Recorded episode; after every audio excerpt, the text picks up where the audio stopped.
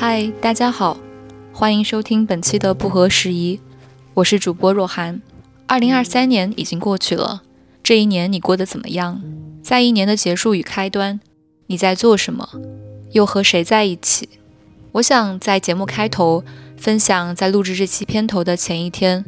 我在印度尼西亚爪哇岛的布罗莫火山前看到的景象。在晨光慢慢亮起时，火山口喷出的烟雾，几十万年如一日的在这个地方缓慢而寂静的缭绕升起。当时站在火山前，我感到好像不管世界变成什么模样，世间经历了多少悲欢更迭，它恐怕都是如此。一边看着群山之间的日出，一边听 Max Richter 的《The Nature of Daylight》，在这样的景象前，总会让人想到生命、热爱。和意义这些更为宏大的命题，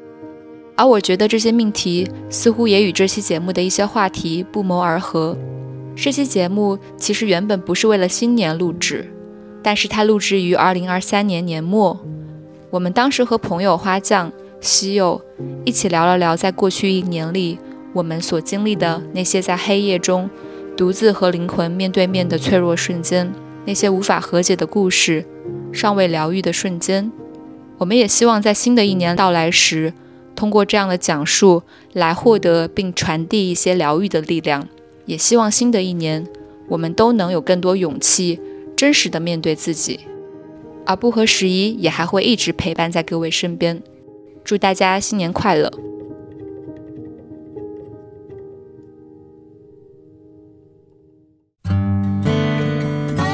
多人问我说，就是为什么我跟现在的伴侣在一起，然后我就经常会提起这个瞬间，我就说，因为他见证了我的发疯时刻，还选择跟我在一起，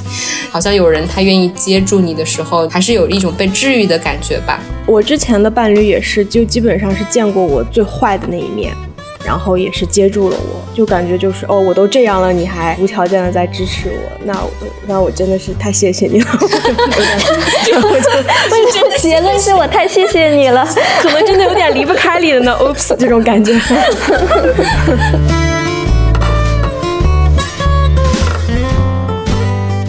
某种程度上，你 AI 算法的推荐和玄学的相似程度也是非常有迹可循的。因为 AI 算法本身它就是一个黑箱，玄学的很多的解释也是一个黑箱，而宇宙的很多奥秘它也是黑箱，你是人类有点理解不了的。我觉得未来可能真的会有一套，就像是美国六七十年代的这个 New Age，这个灵性主义全面爆发的这样的一个大的时代，最后不会变成赛博玄学吗？就是这个科技和玄学的结合的一个领域，交叉学科呀，这个。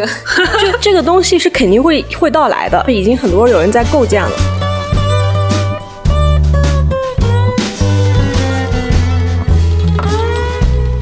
因为 ego 的保护，所以自己可能看不到一些真相。我觉得“保护”这个词用的特别的微妙，就是保护你 from what？就是为什么 ego 在的时候，它好像阻止我们看到一些真相吧？那个真相是什么？我有一个非常丧的一个答案：真相是我们充满虚无的人生吗？就是这个 ego 自我的这个东西，它是不接受虚无的。ego 的存在会很焦虑自己存在意义。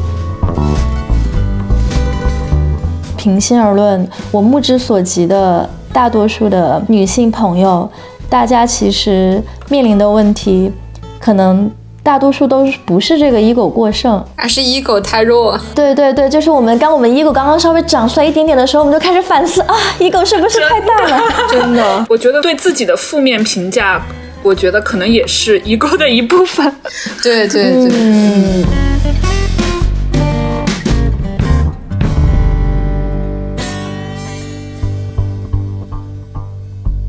大家好，欢迎收听本期的不合时宜，我是主播若涵。那一年一度，我们又和姐妹播客疲惫娇娃的主播花酱一起重聚了。在去年的时候，我们一起录节目的时候，给这个系列取了一个名字，叫做不时疲惫。然后今天和我们一起不时疲惫的还有另外两位姐妹，分别是庆和西柚。那西柚前段时间也刚刚和我们聊过天，我们一起录制了女性脱口秀这期节目。有请两位给大家打个招呼吧。Hello，很高兴见到大家，我是西柚。Hello，大家好，我是庆。说起来其实还挺好玩的，就是我发现了一个规律，好像也是去年这个时间前后，我去了美国，然后跟花酱 catch up 了一下，然后每次在我们这个 catch up 的过程当中呢，其实就会从自身滔滔不绝的经验分享里迸发出一些新的生命感受。去年大概三月份的时候，我们有一期节目叫做“知识不通过性传播”，其实就是这么来的。这期节目的由头其实也差不多吧，就是过去一年我和花酱的状态。都不算特别好。然后今年早些时候，我记得我在美国约你的时候，当时你还处在一个可能精神状况有一点点抑郁的状态当中。为什么这里会笑场？这个，然后我当时就觉得这个状态和我去年很长一段时间状况也蛮像的嘛。所以我觉得，如果把我们自己的生命体验作为一种方法来看待我们所面临的一些精神危机。我觉得可能也是我们现在这个时代所面临的吧，就是当我们放眼望去，发现现在有很多的身心灵产业如火如荼，但其实也引发了很多的争议。像之前有一些节目，我们会聊到现在在国内的很多朋友们会跑去大理灵修或者是冥想，我觉得其实都来自于大家想要去逃离这种精神危机的一个状态。所以在这期节目里面吧，我们也是想先从自己的一些顿悟时刻或者是迷茫时刻聊起，然后也聊聊我们现在所处的社会当中，为什么人们会感到危机重重，都想要去寻求一些精神解法，以及他们是不是真的有用。那开场这个话题，我想先抛给花酱吧。我也想问问你，当时为什么一拍即合的觉得想要跟我聊这个话题？你觉得是这个话题的哪个部分击中了你，让你比较有表达欲？对，我觉得每次和若涵坐下来聊天的时候，都能在他的身上映照出自己吧。我觉得就是我们的很多的思想的这种脉络非常相似，然后自我反省的这条路也走得非常深远。就是就是大家其实都是这种自我反省国家一级运动员，然后我们其实都是在某种程度。上，当坐下来在聊自己的很多心路历程的时候，会觉得有很多值得分享的地方。最近就是包括对自己的观察，然后对自己这种自我成长的一些解读，尤其是可能我和若涵又都站在这个很快又到三十岁的这个年龄的关口，然后我觉得都在这个时间节点吧，我明年 就是在这个时间节点，可能都会觉得自己好像理所应当的进入到一个和自己共处，应该能够更融洽的一个阶段。其实我也是在过去一年的时间当中，就像若涵说的，经历了非常多的低谷，经历了非常多的。黑暗吧，然后你反而就是现在你会意识到，就这种低谷和黑暗都是那种非常幽深并且非常重大的一些灵魂独自在某些尽头漂泊的这种时刻，其实就是对于我的这种生命体验来说，是是一种非常深远的一些一些经历。然后我也在渐渐的学会和我这个非常孤独的，然后非常深远的这部分自己去相处。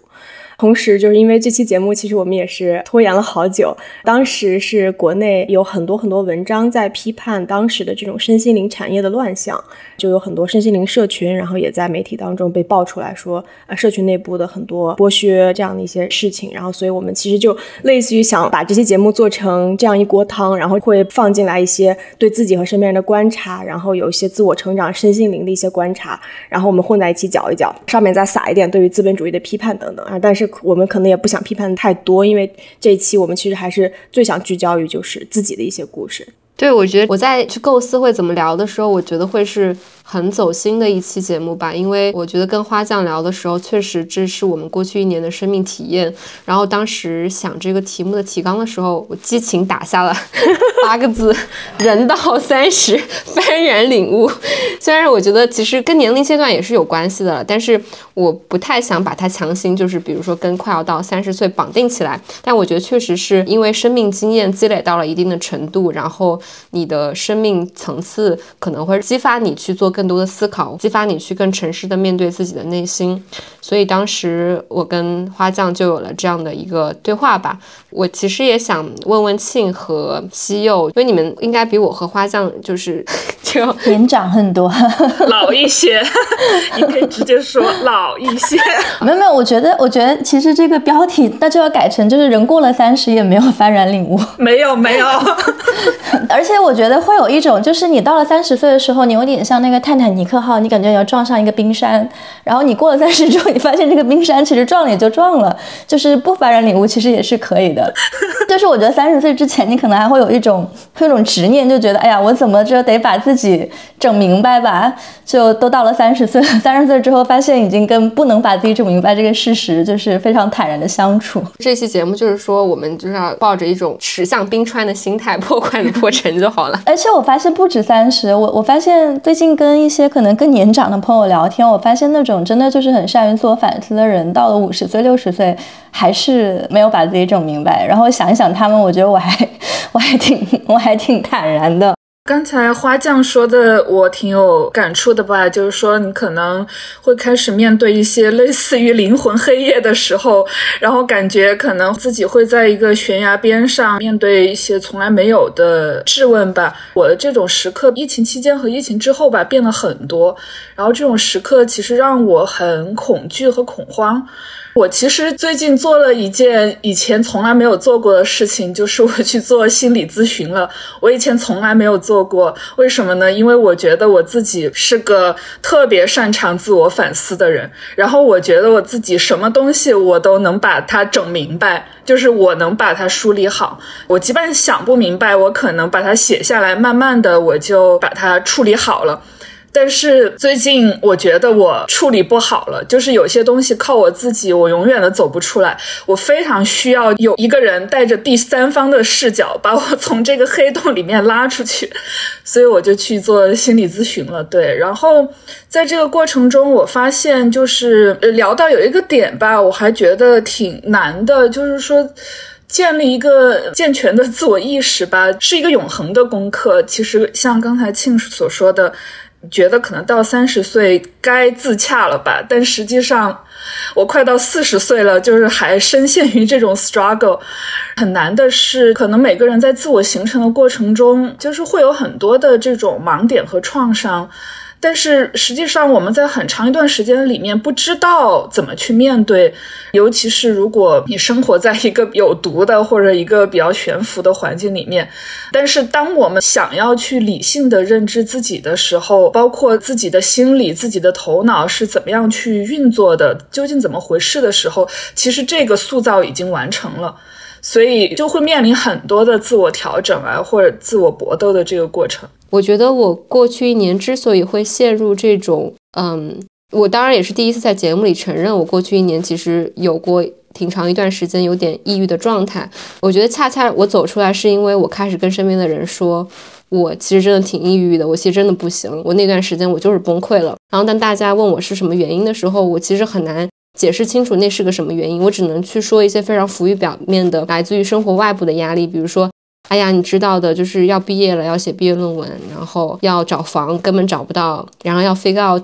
二十九岁从学校毕业，然后你想要在一个你不熟悉的环境下做什么的事情，就那个时候只能去说出这种很表象的东西，但你知道，你内心的痛苦并不只是这一些事情，就是他们可能是一个压垮你内心处境的最后一根稻草，但是你觉得你内心有很多所谓创伤的东西，因为这些压力，外部的压力被掀起来了。所以你突然觉得你压不住了，所以我觉得这个节目一开场就很治愈，就是我觉得大家都承认自己不行，就没有人会在你旁边说，你看是你不行，就是其他人可以做得更好。然后一般聪明的人、有能力的人，他们都是可以把自己的生活 deal with 的很好的，然后都能想得清楚自己做什么的。所以我觉得大家刚刚开始一开始说，嗯，其实我们也都还没有找到一个很好的自洽的办法，我觉得本身就是一个还蛮治愈的对话吧，对我来说。我觉得，当我承认我自己不行了之后，我觉得我开始就慢慢的稍微变好了一点，因为我意识到，可能人最重要的时候，就是花匠说的那些在暗夜里无法直视自己内心的那些瞬间，可能是因为我们不愿意去诚实的面对自己。但我有一天发现，我稍稍的放下了一些自己的那个所谓的执念，或者是 ego，或者是我自己想象中我应该成为什么样，或者我的生活应该是什么样子的一个执念之后。我会变得稍微自如一点点吧。然后，其实过去一年我也看了很多心理学的书了。我基本上我的心路历程跟西柚也很像，就是我觉得我怎么会需要去看心理医生呢？就是我有很好的理解能力，有很好的阅读能力，我就应该自己看心理学的书籍，把自己搞懂才对。所以当时一开始就看了很多很多的书。我觉得其中有一个观点对我来说其实还蛮有帮助的，就是我当时去学习了那个所谓的人格解离理论。我不知道你们有没有听过这个理论，但是其实这个也被用在很多女性主义者身上。我记得早些年美国有一个杂志有一篇文章叫做《很多现代的女性主义者都开始解离了》，大概讲的就是你所吸收的很多的观念和思想。跟你自己本身的认知，或者是你如何成长起来的这些经验是不相符的，所以他们中间其实会产生一些偏差和断裂。当时这个人格解离理论其实对我来说最有帮助的一个点是，我意识到其实在我自己这个个体身上存在着两个人，一个是小时候的我，一个是成年之后的我。那很多时候其实我没有办法处理那些情绪的瞬间，或者是那些无法在黑夜独自面对自己灵魂的瞬间，是因为那个小时候的我比成年之后的我更强大。就是在那个时候，他的创伤需要被照顾、被理解的需求超过了我作为一个成年的自我能够控制的范围。所以，当这两个人在打架的时候，你其实就很难去形成一个比较自洽的状态吧。当时我记得有心理医生会写到说，其实你要去让他康复起来的一个很重要的方式，并不是说无条件的去照顾那个情绪化的自我，或者是那个小时候的自我，而是不断的让你的成年化的自我也不断的在工作，在起作用。所以当时情绪抑郁。真正帮助我的有个很重要的点是，我其实都没有放弃工作，然后一直在我的能力范围内的去跟朋友聊天，然后去处理自己手上的工作，能处理多少就处理多少。其实也是在这种盯住的状态当中，把自己觉得好像慢慢又走出来了一点，就是没有完完全全放弃自己 hold 住的那个劲儿吧。我觉得我成年化那个自我就始终还是在起作用，然后最后他们终于能够形成一个还比较好的平衡。当然，这个也给了我一个很好的抽离化的视角，就是当有时候我意识到自己的情绪没有办法控制的时候，我会抽离出来看，说哦，你看，这就是你小时候的自己在需要关爱了，需要来自就是成年人的关爱，或者是你看你现在就是一个这样子受伤的状态。就有时候我可能会自己。开始照顾自己吧，就是能够去用一个第三人称的视角去看自己。所以我觉得，在过去这一年里面，我的心路历程可能是经历了这样的一个一个变化，然后对我也还蛮有帮助的。我自己过去一两年都停留在一个就是失恋的一个状态当中。其实，首先我在说我的故事之前，可能就是想。先也像若涵一样感恩一下这期节目开始的勇气，因为就大家其实都需要在一个非常非常脆弱的一个状态，就很感恩大家都能够在这个节目当中把自己很脆弱的那一面暴露出来。好，这下接下来是花匠的这个脆弱时刻。我过去的一两年，我停留在一个失恋的一个状态当中，然后这个失恋状态是对我来说是一个消弭的自我的一个状态。因为我之前的这个伴侣大概跟我在一起三四年时间，我们是这种大学一直到工作，然后感觉是见证了彼此一起长大的这样的一个伴侣。然后我们分开了一年时间，然后在今年年初我们又想和好，于是我们又和好两个月。和好两个月之后，后来又感觉彼此还是不合适，于是又再一次分开。所以就是感觉就是在这种反复的情感的这种撕扯当中，自己其实就走入了一个很难受的一个状态吧。我自己对于这个亲密伴侣的认识是某种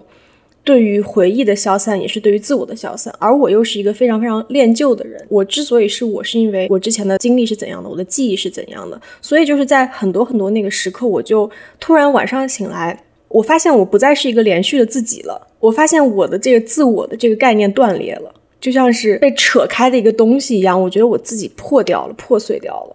然后，另外，我我因为我自己又是一个非常镜像神经元非常发达的一个人，就是我的同情心、同理心都非常强。然后，当我和这个伴侣在一起的时候，我们会编织出来自己的一套语言，编织出来很多就是奇奇怪怪的词汇，然后编织出只属于我们的这种一套小的世界、小的宇宙。所以，就是当这个小的世界、小的宇宙它塌缩了之后，我一下就感觉到我自己很大的一部分的我就失去了。当这部分的我失去之后，我就感觉我自己的一个锚点就已经不见了。当映照出的那个我是一个非常理想中的一个自我的那个人消失的时候，我就会发现我再也找不到他眼中的那个我了。所以当时我进入到那个状态之后，我就经历了一系列的非常沉重的一些生命经历。就比方说，我当时去那个我我们家附近有一个博物馆，然后那个博物馆里面有罗丹的作品，我就记得我当时看到罗丹的一个雕塑，叫做《地狱之门》，是一个关于但丁的这个《神曲》当中的对于地狱的一个描绘。我当时不知道为什么，我就觉得我一下就通灵了，我就理解了罗丹当时要表达的东西。我一下就觉得我的生命经历和他的这个艺术表达，就不知道为什么，我就当下那一刻就顿悟了。然后我记得还有印象很深刻的一天是当时这个我因为我住在加州，然后当时加州在下雨，然后天气很冷，一醒来我就看到自己的那个床头的这个屋檐在落雨，然后当时天气也变得非常潮湿，于是我就。突然想起来杜甫的一句诗，就是“茅屋为秋风所破歌”里面的“床头屋漏如无干处，雨脚如麻未断绝”。我又突然就像通灵一样，然后我觉得就是这这两句诗在我头脑中爆炸了一样，我一下就理解到了杜甫当时的那种落魄和他觉得这种混乱和无序的这种外部世界的危险和可怕。然后我一下就又通灵了，就是我其实是在我非常 depressed 的这个期间，有好多次这种通灵的时刻，就是我和我自己能够接触到。的艺术表达或者是文学表达当中表达到的最深刻的孤独感和黑暗感都连接起来了，这是我去年的一些感受。突然沉重，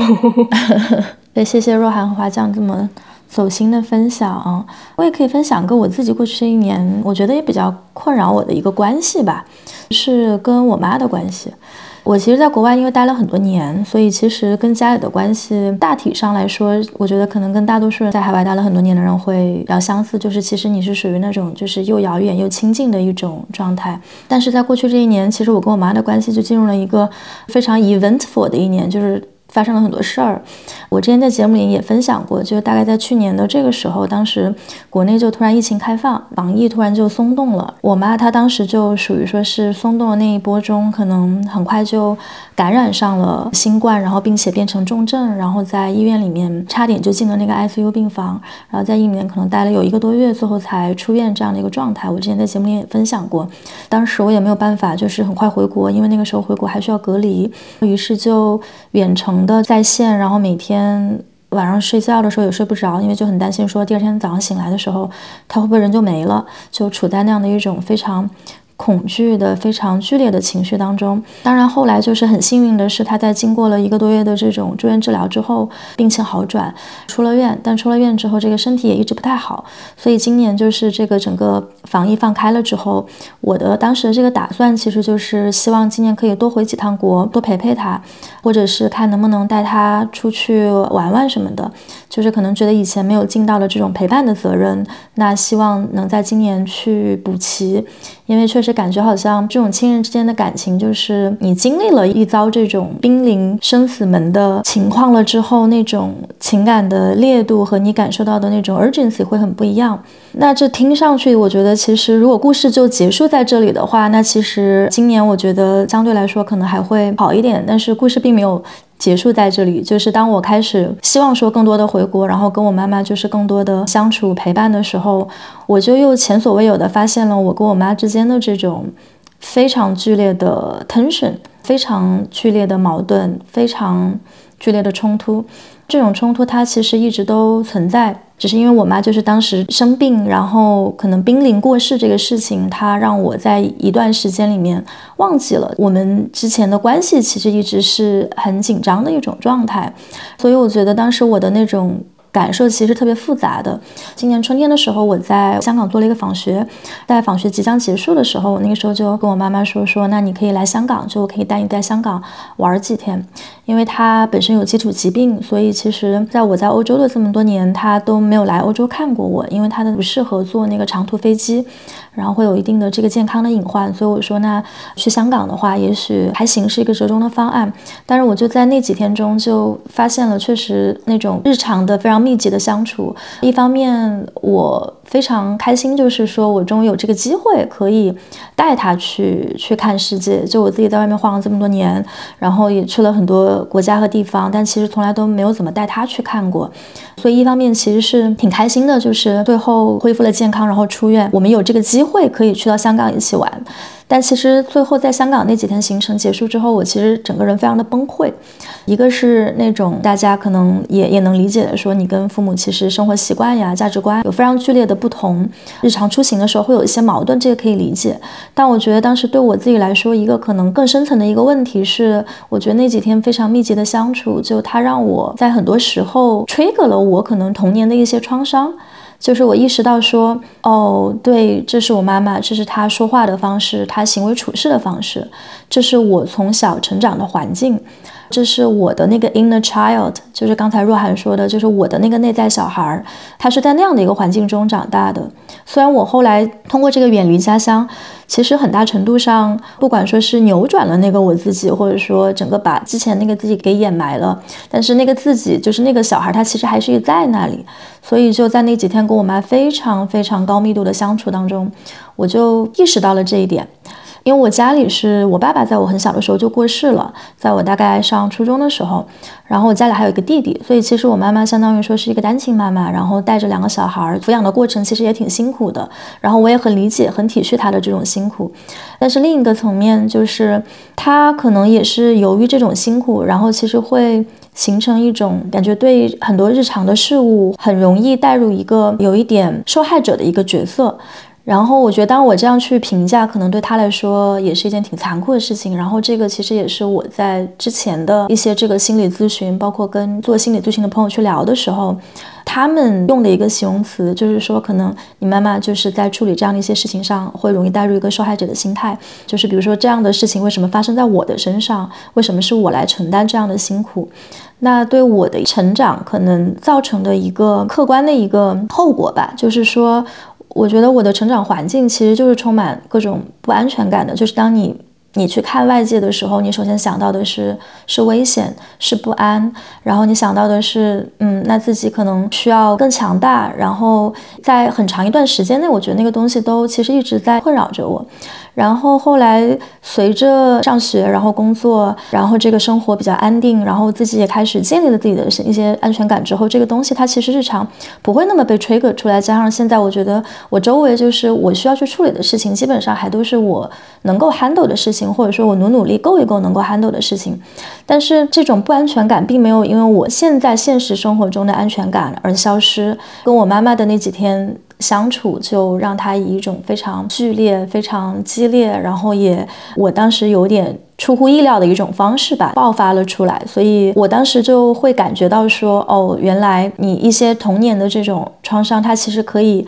埋得那么久，他对于我自己现在去理解我现在的很多这种决定吧，某种程度上也让我就是更加理解了。比如说我我现在自己的一些这种思维的模式，比如说我现在的伴侣是一个荷兰人，那当然他是一个可能在荷兰也是一个比较安定的、比较平静的这么一个家庭环境中长大，所以我就会发现我们两个在做决定的时候，我们思维上是非常非常不一样的。比如说他是在做决定的时候，首先看到可能性，就是首先去看说这个东西你你往最好的方向去想。然后你就去做你自己最喜欢做的事情就好了。但是对我来说，我的思维模式中的一点就是，我会首先去看约束条件，就是我会首先去看我心里面真正恐惧的那个东西是什么。所以我也是在跟我妈的那景相处中，我突然就意识到，说我的那个思维模式到底是哪儿来的？就不管我现在生活中实际拥有多少安全感，但我的那个思维模式是在很早的时候，就是我自己还没有办法控制的时候就已经形成了。所以就刚才说到。大家这个分享到说，过去这一年可能在觉察自己的情绪、觉察自己的这种心路历程上的一些新的新的经历和新的观察。我想，那也许这个对我来说，是我过去一年中花了很多时间和心力去处理的母题。我觉得到现在，其实跟我妈妈一起在香港旅行那个事儿也过去了有半年了。后来我其实也回过国，然后我会感觉还是稍微有一点帮助的，是说我先在香港那次中去 recognize 了那种非。常强烈的一个不同和矛盾，然后在后面的这些几次见面当中，他有在逐渐变好，或者说我自己有在逐渐的更加意识到说他的存在，然后去让他变好。庆说的就是，我真的是 太有同感了，对，因为我最近就是因为跟父母四年没见嘛，因为疫情，然后也是一起在日本。有了一次半个多月的旅行，然后就像你说的，当你和父母在一起长时间相处这么久之后，其实有一些新的观察吧。预想中其实很开心的，因为非常期待见到他们。就是在这个疫情的四年过程中，其实一直在担心，有一个非常深的恐惧，就是会不会见不到了。包括自己在疫情里面也有一些死亡焦虑吧。其实那个焦虑一直困扰自己，然后会投射到父母身上，就是会害怕，就是见不到了。然后就是终于见到他们的时候很开心，但是很快其实就发现。在日常的相处中间很烦躁，然后就是观察到一些原生家庭的这个互动，然后突然又理解到一些人格的来源吧。一方面自己其实还是有这个死亡焦虑在心里，包括可能就是人快到中年，然后有很多 危机吧。然后我觉得在这个过程里面看到父母老去的这个痕迹，真的可以说是触目惊心。就是看到就觉得这种死亡焦虑的阴影，就是整个笼罩在自己头上。之前觉得哦，这四年没有见到，然后有很多话，其实就准备面对面的时候跟他们说。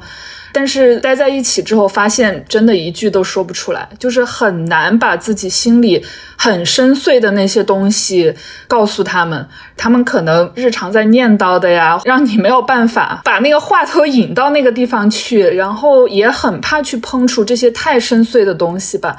我妈妈是一个蛮难取悦的人，可能是他们那个年代吧，就是她对自己和对别人都很严格。遇到什么事情，就是哪怕它是一件好事，她都是总是会先否定、先泼冷水的方式去回应。我其实理解她可能怕自己失望，然后她可能需要什么事情，就像庆宁刚才说，可能更多的看到她的局限在哪里，然后她要去降低自己的期待值。嗯，我觉得这个可能是他们那个年代人就是自我保护的方式吧，也是一种焦虑。但是我发现，其实从小他就是这样对我的，然后我养成我的性格也是，就是很容易对自己评价很低，而且有很多的羞耻感。小的时候，可能在我成长的时候，就是他充当我身边那个批评我的声音。然后，当他的这个声音消失之后，我发现我自己形成了一个心理机制，就是对自己充满这种批评和审视。不管做什么事情，可能说什么话，然后心里立刻就有一个机制就出来审视自己，然后有一个第三方的眼光看着自己。我觉得带给我很多的痛苦，就是刚刚若涵说解离，我就觉得我自己是不是长期处在这种解离状态？然后一方面就是好像自己又有很多的自知之明，但是另外一方面其实伤害也蛮大的。我觉得这期都要变成东亚女儿创伤分享会了。就是你们说完跟父母的关系之后，我就想到了一大堆。但我觉得其实现代人，比如说我去年的这个精神危机，我觉得就是。很多的东西重重叠叠在了一起，虽然有时候我去看心理医生，或者是。有学心理学的朋友跟我聊天的时候，我很很不喜欢大家就是直接就上原生家庭的分析理论，因为你觉得它如此的 make sense，但它又太 general，就好像所有的你的问题都可以嵌套到这个框架当中。但是我觉得不得不承认，就是因为这些埋藏在你的成长经历当中的基底吧，确实形塑了你是什么样的一个人。比如说刚刚新分享跟妈妈的故事的时候，我就想到我去年。其实真的是在自己觉得快要溺水的瞬间，我做的一件事情是，我意识到，我就不断在想我自己内心的不安全感的来源到底是什么，然后我当时到底在痛苦什么，然后我想到一个方法，就是我真的很希望让我妈妈跟我说一句，不管发生什么，我都是爱你的，我都是无条件支持你的。然后我就是跟我妈说完这句话，就跟我妈提完这个要求之后，我自己就哭了。然后我才意识到我有多希望她能够发自内心的跟我说这句话，因为好像从我在我从从小到大的过程中，就是我觉得东亚家庭的父母就不经常会跟孩子直接说我爱你这件事情吧。然后其次，他们表达的感情的方式又是非常含蓄的，比如说刚刚刚刚西柚说对自己要求很高，然后对自己评价很低，这个也是在我。最近的两任伴侣当中，就是我前男友和我现现在的伴侣，就他们都是当然，我也很想跟你们讨论，就是是不是男性好像天然在成长过程中获得的这个赞美或者是肯定，就是要远远多于女性。就是我发现我很多的男朋友，然后男性伴侣，他们好像就生活在一个，不管是在东亚还是在欧洲生长起来的男性，就好像都是生活在一个充满了赞美的环境当中，所以他们就经常会问我说：“你为什么从来不表扬我？” 我就第一反应就当然是觉得不屑，就是为什么我要表扬男的？但后来发现自己确实是因为从小到大的过程中，其实没有习得这个能力。我也是在长了这么大之后才意识到，哦，这个东西我其实是很想从我父母，尤其是从我妈妈那里得到的，因为她对我还挺重要的。虽然我一直都跟所有人说我从十八岁就离开家了，然后。后来的十年生活里面都不在家乡，然后跟他们的关系是相对而言疏离的，所以我曾经也一段时间是确信自己非常独立，然后可以不依赖父母他们的影响而活得非常好，但是也是。过去一两年，让我意识到，哦，其实我还是很在意他们的评价，很在意我妈给出那一份爱，然后那一份爱是她确认了是无条件的爱，就是不管怎么样，不管我做什么样子的人生选择，她都会接纳我。然后我意识到这东西对我居然如此之重要吧。虽然那个东西是我要来的，就是我和我妈发神病一样，就跟她发个微信说，妈，你能不能对我说一句，嗯，不管怎么样，我无条件的爱你。那我妈就很奇怪，但她后来还是在我的逼迫之下说了。然后我觉得，虽然是我要了，但好像我就是哪怕听到他这么一说，我都会心里觉得稍微有底气一点，因为我意识到自己很多时候的孤独来自于我害怕这个世界上没有任何一个人愿意无条件的站在那里支持我、理解我，或者是看见我。刚刚大家都 share 了这么多，然后我我也突然就是想到自己九月份回国，然后跟父母相处的时光，因为我觉得好像从某一刻，就是当我 outgrow 我的父亲、我的母亲以后。当我就是我我我确认身体当中的呃那个智者是在很多方面是比我父母认知要深远，然后要更充沛的时候，我不知道为什么我身体当中那个智者就。自发的就想要去做一个拯救者这样一个角色，所以我当时在国内跟我父母相处的一个一个感受是，我在不断的观察他们，我在不断的去观察他们之间的相处模式。嗯，因为他们俩的相处模式，就是他们俩是非常非常不一样的人，但是他们的感情有一个非常强大的粘合剂，就是他们对于我都是深深的爱着我，然后深深的希望我好的，就是我其实是我父母感情的粘合剂。但是在我看到他们之间相处模式的时候，我就看到非常多这种。有毒的这种关系，然后以及他们之间的不同，是一个根底上，可能他们的争吵模式从三十年前就开始的这么一个争吵模式，然后这个争吵模式只不过是以不同的方式显现出来了，这个 pattern 一直是一样的，然后不过今天是这个 A 事件，明天是 B 事件，但是底层的很多东西都是一样的，于是我又开始充当一个他们的这种争吵调解者的角色，然后跟他们在国内待了几天之后。一是我觉得我确实享受到了和爸妈在一起相处的时刻，但是我同时又有一种从未感受过的这种倦怠的感觉，这种疲惫的感觉，就是我觉得特别累，因为我在他们面前的时候，我已经不能再做一个小孩了，我是一个既是一个小孩，又是一个想要去让他们好好和对方相处的一个大人，我是一个在不断调解他们矛盾的一个大人，然后这个大人是一个无比让我觉得。难以承担的一个情绪劳动，所以我当时的一个感受就是，我跟爸妈在一起相处了好几天之后，一方面就是我感受到了他们对我毫无条件的爱和支持，然后另外一方面，我又觉得我自己在燃烧我自己，然后希冀让他们能够更加成熟、更加融洽的去构建一个更好的沟通方式。这是一个非常复杂的感觉，而且我就觉得我可能年纪越大，然后父母可能也在某种程度上去给你一个隐形的压力，就是说我希望你能够看到在挣扎的我们，就是我觉得就好像这样子的一个之前从未形成的一个对话，我觉得就是我们家三口人的这种相处模式和之前就已经有了一个非常截然的一个不同。就是我现在在关注到他们两个的时候，我感觉一是我仍然是他们的小孩，二是我好像是比他们更加懂得怎么去和别人更融洽的相处的一个大人。一方面，我就是我我在不断的解构他们之间的这个矛盾的一些根源，然后不断的解构，比方说我爸妈。他们之前对彼此造成的一些沟通上的一些一直没有化解的创伤，我在不断的分析，在不断的干预，在不断的分析，在不断的干预。但是这种分析和干预是非常非常累，筋疲力尽。当时。同时就是感觉唤起了一些我小时候作为一个，因为我小时候很早熟，然后就是我感觉我一直在父母面前一直是一个小大人，然后又唤起我那种作为自己作为一个这种小大人的这种疲惫感。但我觉得花匠你很厉害，包括你说的作为一个调节者的角色，然后。可以去分析，然后帮助他们梳理问题，疏通这个沟通。因为我们旅行中也有发生一次大吵，然后我发现对我的情绪其实扰动非常大，然后我就直接崩溃了，然后我也大哭。就是我感觉就是好像我对别人我可以很冷静的帮他们解构啊疏通，但是在我爸妈面前，我还是一个心理情绪上很脆弱的状态，非常容易就情绪被扰动。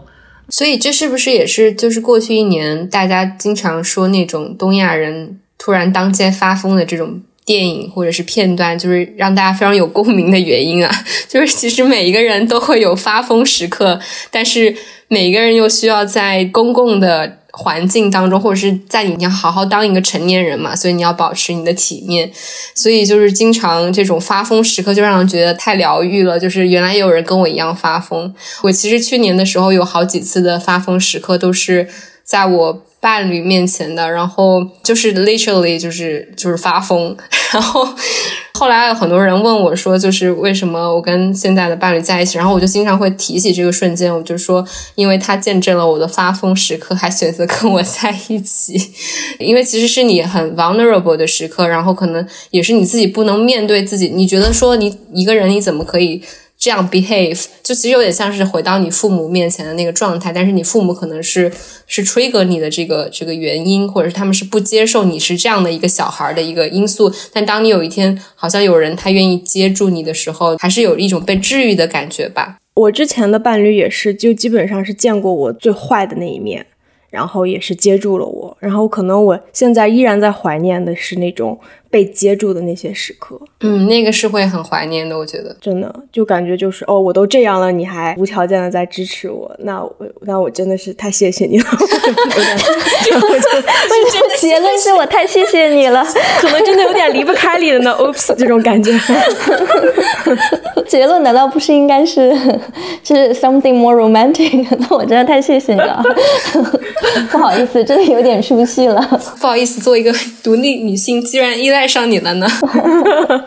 对，就是糟糕，就是这种感觉。听你们两个人刚才说，我也觉得哇，有一个时刻能够放心的崩溃，也是你情绪释放的时刻吧，也挺好的。嗯，我其实也想问一下花酱，就是你刚刚提到你在失恋那两年里面，觉得自己其实已经不连续了，那你现在有稍稍觉得走出来一点吗？就是我觉得前一阵子好很多了，然后这两天又因为就是种种原因吧，生活上的原因，然后又陷入了一个小的低谷。但是我知道这个小的低谷和之前的这种理解到但丁的地狱的这种低谷是还是不太一样的。就是当时真的是那种一个人走在孤独的走在博物馆的门口，然后看到这种黑漆漆的整个这个地狱的雕塑，然后这些雕塑上面人们这些扭曲的这种狰狞的面孔，然后我突然就是那种。叮，我我懂你那种感觉，这种感觉是非常可怕、非常黑暗的，好有画面感。对对，但是现在就是感觉明显就是这个低谷的水位会整体提升一些的，还是因为这半年以来自己有意识的去观察、去调整自己。这个观察和调整自己，当然就说起来轻松，但是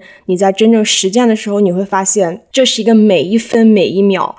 每一刻的一个自我的觉察。说起来是一个特别累的一个事情，就像是你有一个很大很大的院子，然后这个院子时时刻刻都会疯狂的长出来一些杂草，然后你需要每一秒每一刻的不断的去看到这些杂草，然后你去清理掉它，就是 twenty four seven 一个全职工作一般的一个自我的觉察和自我的拯救。然后你会发现，你一不注意它，哎，这个情绪就溜进来了，然后你就得大概就是抱紧双臂，然后你就看着它，之后你再跟它去和解，然后去清除掉它。顺着这里稍微往下聊一聊，就是我们自己各自在面对这些比较负面的、比较黑暗的情绪的时候，我们各自自己 self helping 的一些方式，以及在这个过程中可能有的一些观察吧。这个也许也是我们最开始想来聊这期的时候，可能也想展开聊一聊的东西。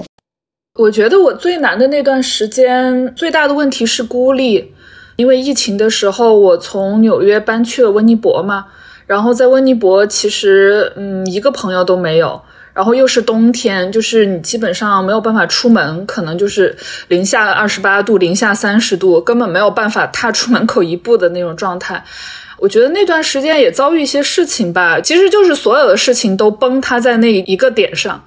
包括自己从熟悉的地方连根拔起，然后到一个陌生的地方，亲密关系在那个时候走到尽头，就是 分手了。然后同时又有身份上的问题要解决，然后每天要要上学要工作，然后整个人处在一个情绪极度被消耗的一个状态，就是其实没有什么情绪空间留给自己去恢复。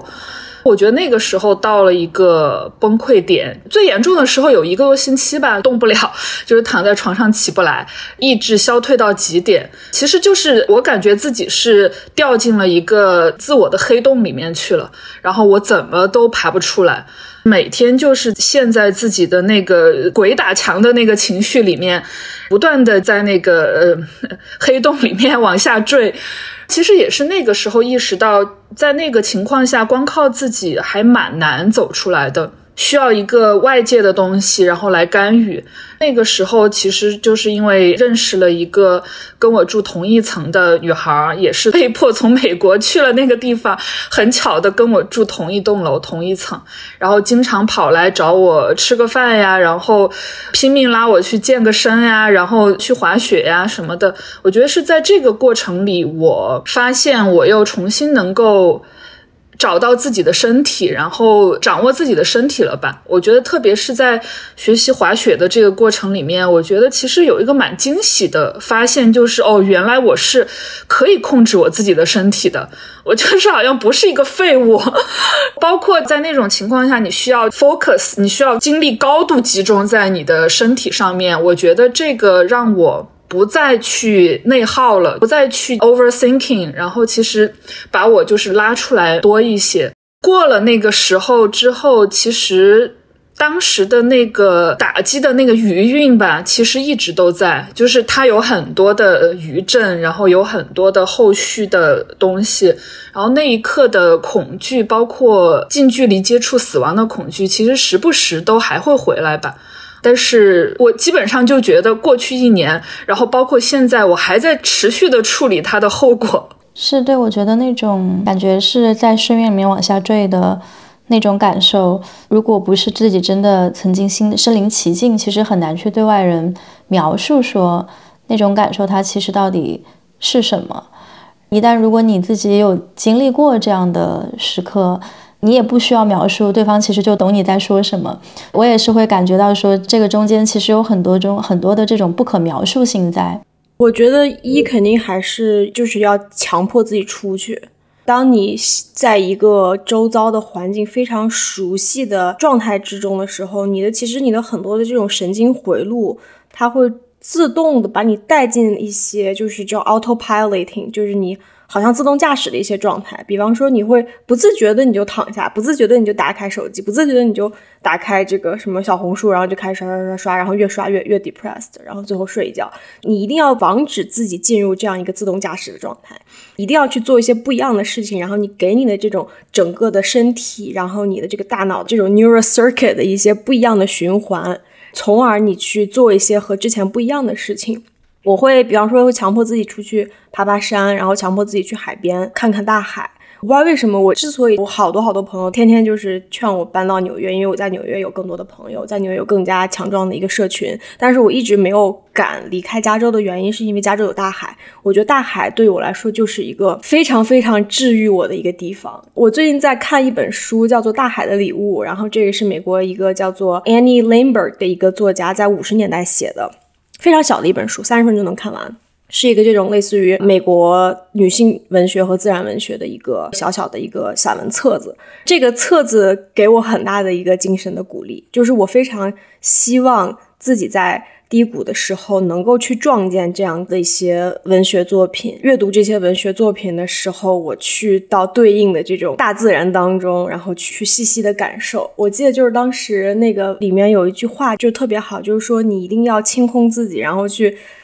就像海滩一样，就是等待大海的这个冲刷和馈赠，你一定要耐心、耐心、耐心。然后这句话就印在了我脑子里面。前天的时候去海边跟朋友去 hiking 了一下，坐在悬崖边，然后我就看见大海非常平稳的、非常持续的去冲刷那个沙滩，昼夜不停。我就闭上眼睛，我就在思考，我说。可能今天晚上大海也会这样子冲刷海滩，然后明天早晨朝阳升起的时候，大海也在会不断的耐心的冲刷这个沙滩，就是它永远是一个非常永恒的、持续的。安静的在做他自己做的事情，然后我觉得他这样子给我的感觉让我非常的安定，让我感觉到非常的有力量。然后我就在海边就开始就深呼吸，然后在不断的去想象，就是大海冲刷自己，然后冲刷那个沙滩的那种持续性、那种稳定的感觉。然后我就觉得给我很多让我觉得能够 grounded 的一些力量。很推荐大家看那本书，叫《大海的礼物》。我觉得花匠描述的这个画面感，就是特别有冥想的那种感觉。其实这本身也是一种自愈的方式吧，就是你感到焦虑或者是压力的时候，很多的心理医生啊，或者是咨询师也会推荐你去清空自己的思维，然后去想象一个场景，它可能是大海，或者可能是夕阳，或者是大自然中一些比较永顺的东西，然后让你意识到有些东西就是永远存在在那里的，而你的烦恼的思绪，它只是一些比较瞬时的东西。听你们两个分享，我会意识到，其实人很多时候也不需要脑子中有非常多的理论，但是人他本身是会根据自己的本能有很多的自救的方式的。但如果是要我们去回看、去总结，说我们经历了那些低谷的瞬间，那要怎么走出来的？我觉得肯定还是有一些有章可循的方法了。你们两个刚刚说的，我当时在情绪不好的时候也都有用过。那我觉得从经验上、从思维上来讲，对我来说最有用的，我刚刚在开场的时候其实也分享了一些，就是可能去改变自己思考问题的方式吧。我意识到，可能很多时候我现在一个情绪的状况当中，是因为我在用我原本的那个我的思维方式去思考问题。我非常坚定的相信，OK，我就是要成为一个这样的自己，我的生活就应该是这样。所以，当你发现你自己其实没有办法控制你的生活的时候，你会有一种巨大的落差感，然后那种落差、那种跟期待不符的感受，其实是会造成人本身很大的压力和抑郁的。当时我换的一个思维方式是在我遭遇比较强的痛苦的时候，我尽量的让自己去看待我的事实是什么样子的，而不是去看待我想看到的。事情是什么样子的？我觉得这个就可以适用到好多的事情里面，比如说失恋。我觉得很多人失恋的时候会有一种感受，就是怎么办？我可能再也遇不到 比比我现在的男友更好的人了。如果我失恋的话，我可能就是要住孤身。但这个一般你身边的朋友都会跟你说，这不是真的，就是你一定过个一两年，就是时间问题吧。就是其实你一定会遇到一个你喜欢的人，就因为宇宙磁场理论和 whatever，就是。就你一定会会再遇到好的人的，可是你在那一刻就是会无比坚信说，OK，我失恋了，那我可能就是会很孤独，然后会住孤身，但那个就不是事实嘛。然后很多时候，比如说我们，我觉得我当时遇到了有一些工作的问题、工作的挫折的时候，我有时候会往很很坏的那个情境下去想。但是我觉得，如果你抽离出来那个糟糕的情境，试着去想一想自己的事实是什么，自己拥有什么的时候，还是会觉得没有那么糟糕的。我觉得这个也是对我来说比较有帮助的一个心理的练习吧，就是多去看看事实是什么样子，而不是去看自己心里投射出来的样子是什么样。你看到事实是什么样子，这件事情其实要比想象中难很多很多。因为 ego 它有的时候是一个非常强大的保护你不看到事实的一个存在，因为。ego，你可以把它翻译成自我，你可以把它翻译成我执，有很多不同的翻译。但是在佛学当中的这个 ego，它其实是一个很有可能是你真的看到自己是谁，或者看到现实是谁的一些阻碍。因为就是不管是我现在，比方说在科技行业，然后我看到太多这种非常非常 delusional 的创业者，就一定要就是真的是赔到头破血流才能看到真相。就很多人说是你看到真相是要付出很大的代价的。那这个代价可能就是你真的要撞到头破血流，你才能打破这个 ego，然后你才能看到真相是什么。我觉得我在这个夏天的时候，我就有一天就突然就是在化解失恋的时候，我好像就是看到了这个不断在保护我的这个 ego，然后他在给我构建出一个非常虚幻的一个现实，然后不断的只是捕捉一些能够让我继续去加注筹码，然后继续去相信一个幻觉的这样的一些信息，让我看不到真相。然后我记得我非常记得那一天是七月十六号，在跟朋友聊天的时候，然后突然有一个。很大的一个这种顿悟，然后这个顿悟就是我自己对于自我的定位，然后自己对于自我职业的理解，对于我是谁，都是一个非常是在一个我的 ego 保护我的情况下去构建出来的一个幻想。我不知道为什么就会有一个非常确切的一个日期，然后接下来的很多天，我都会每天早晨的时候，因为你早晨就是醒来的时候，其实是一个潜意识和意识的一个交界处，然后你很多时候你的这个思维，你可能会更加清楚一些。就是大家错来就很多这种哲学家或者科学家会带着问题入睡，然后第二天再带着答案醒来。当时我就记得我每一天的早晨。我都会带着对于我自己的另一个理解起床，就是当时是一个非常奇怪的一个持续了整整两个星期的一个情况。所以我在这里很想分享一句话，就是。人如果遭遇强烈的痛苦，是因为很难用一个事实的样貌去观看它。然后我当时很喜欢的一个心理学博主崔庆龙，然后他在就非常推荐大家关注他的微博，因为我真的从他那里得到了很多对我理解我自己境况有帮助的分析。然后他当时有一句话说的是：痛苦其实是那些偏离事实的经验，是在我们超额中延伸出来的走不出来的幻想。然后它其实其实跟我们的处境事实无关，而是我们投射出来的一种幻想，让我印象非常深刻。对，就是说到化解痛苦这个事儿，我其实想分享前段时间那个采访经历，后来也做成了一期播客，呃，也已经发出来了。是前阵子我去了趟美国，然后采访了。在美国的那个华裔作家叫做李易云，他是一位在现在在英文文坛里面已经非常卓有成就的作家。然后他虽然是出生在中国，但是所有的创作基本上都是用这个英文在写作，然后也拿了很多奖。我们当时那期节目聊了很多的文学创作，但其实有一个话题没有聊，可能也并不是很适合在当时的那样的一个情况下去聊。但是我想，就是但凡可能稍微关注一下李易云的读者们，应该可能也都知道他的这个经历。他其实本人就是一个有过多次抑郁，然后自杀未遂经验的一位作家。更悲剧的是，他的大儿子在还没有成年的时候，在即将成年的时候，也是自杀身亡了。他在他的一本小说里面其实描述过这个事情。他当时刚好拿到了那个普林斯顿的一个教职，然后在那边的一个创意写作中心去教写作。他们全家是从加州搬到了普林斯顿。然后当天他们刚刚给他们即将未来要租的那个房子付了定金，然后四个小时之后，他的儿子就自杀了。对这个经历的那种。哀悼和郁结吧。后来他把这些感受、观察，然后最后都写成了一本书，是一本基于他真实感受的小说，叫做那个《Well Reasons End》。然后讲的就是说，在这个虚拟的场景下，一位母亲跟他已经过世的儿子的对话。当然，我觉得那本书，包括他后来就是也写了自己的一些自传，然后经历。我觉得这样的一个写作的过程，某种程度上来说，可能也是他自己去去疗愈的一个过程。然后我在读到这些书的时候，读到他的文字的时候，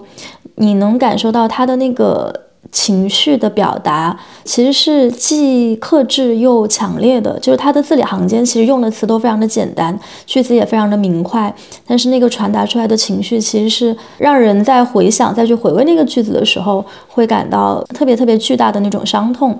但是让我感到其实有点意外的是，我在见到他本人的时候，他给我的那个感觉是是一个异常平静的人，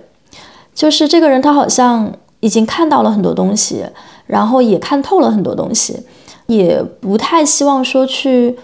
说服你什么，他就是在那里表达。你问他问题，然后他就会回答，在他舒服的范围，在他呃理解的这个专业里去回答。但是他身上没有那种我在他小说里面看到的那种巨大的悲痛感和哀悼感，甚至在聊到比较投入的时候，他还有一点就是平静当中带着欢快的感觉。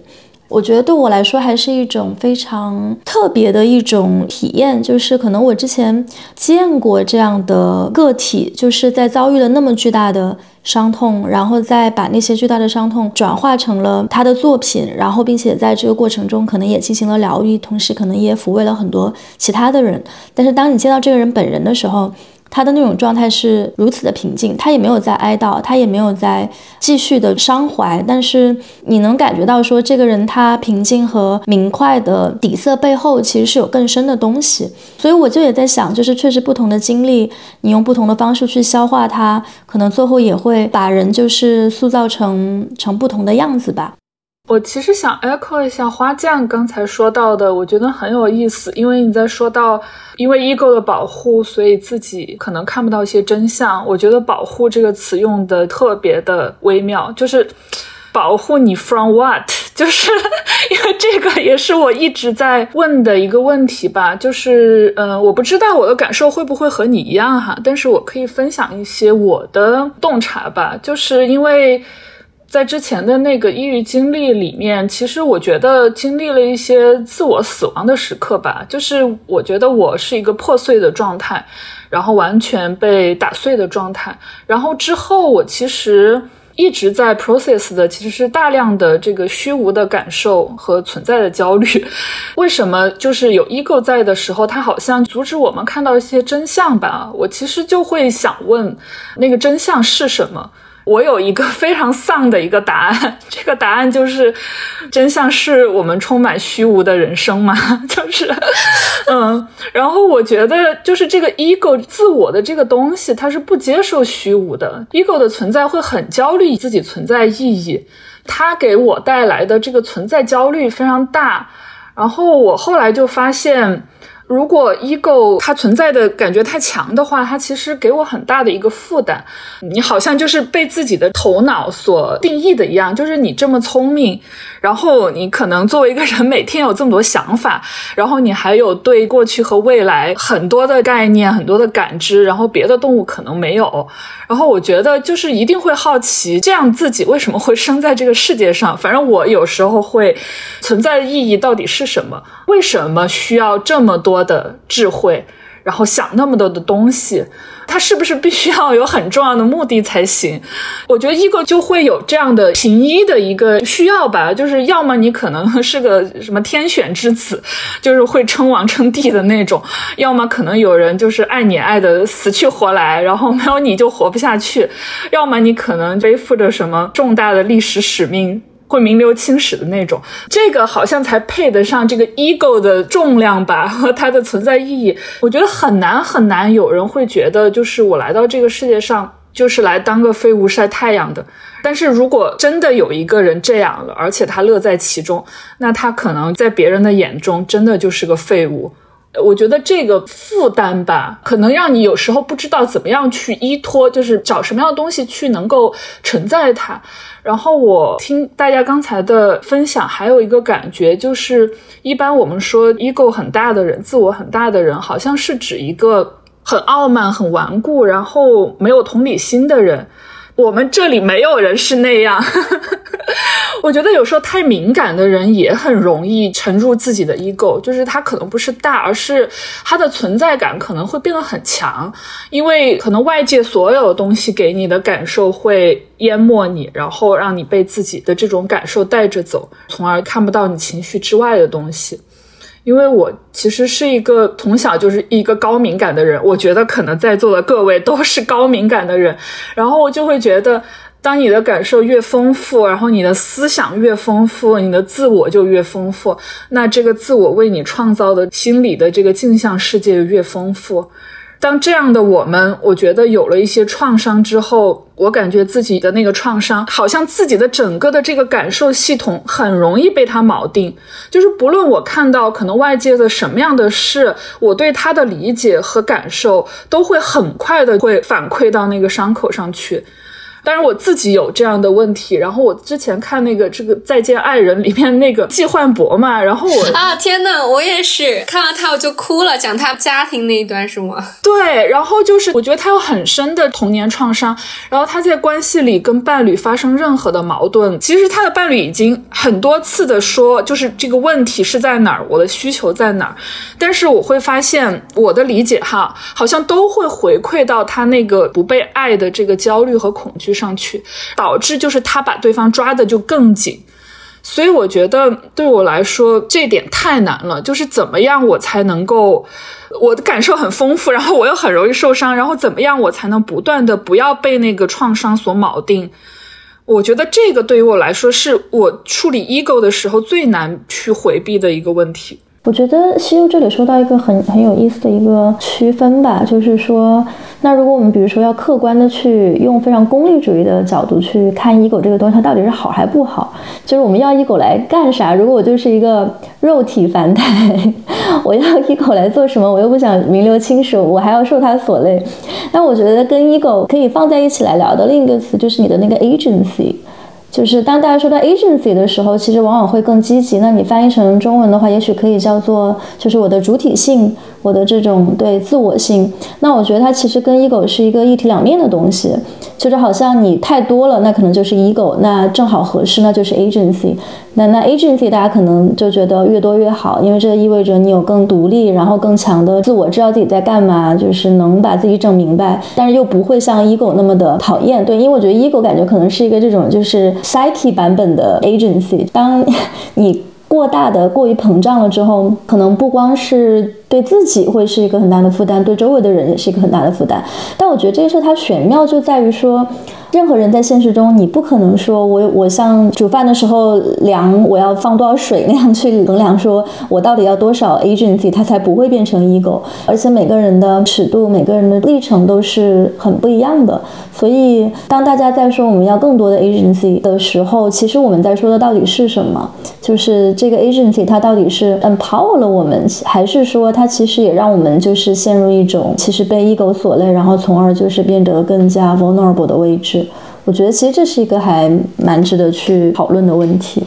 我觉得这一年以来，让我觉得最慰藉的一句话就是：人之所以为人，是因为人是有原认知的。就是你是 ego，你是 agency，但是你同时还有另外一个视角，叫做能够静静的看着 ego 在那作妖的一个视角，这个就是原认知。所以我现在就是尽量就是，当我陷入像西柚说的一个就是被情绪绑架的一个时刻的时候。我会尽量强迫自己再空出一些脑空间，然后去静静的看我这个情绪到底是怎样去绑架我的。一定不能把自己当成这个剧情的演员，自己一定。同时，也是导演，你要看到这个画面中的人是怎么演这出戏的。同时，你要以一个导演的身份，然后去看这个戏。同时，你可能还是一个观众，就是你一定要不断的去把这自己的这个原视角，让他去观看这个东西，一定要让这个原视角去显现出来。回到刚刚说的，就是最大的一个慰藉，就是一是人是有原视角的，二是你的情绪并不是你。这其实是一个在很多时候，然后在低谷当中，然后我会告诉自己这句话，就是 OK，现在我感受到的东西可能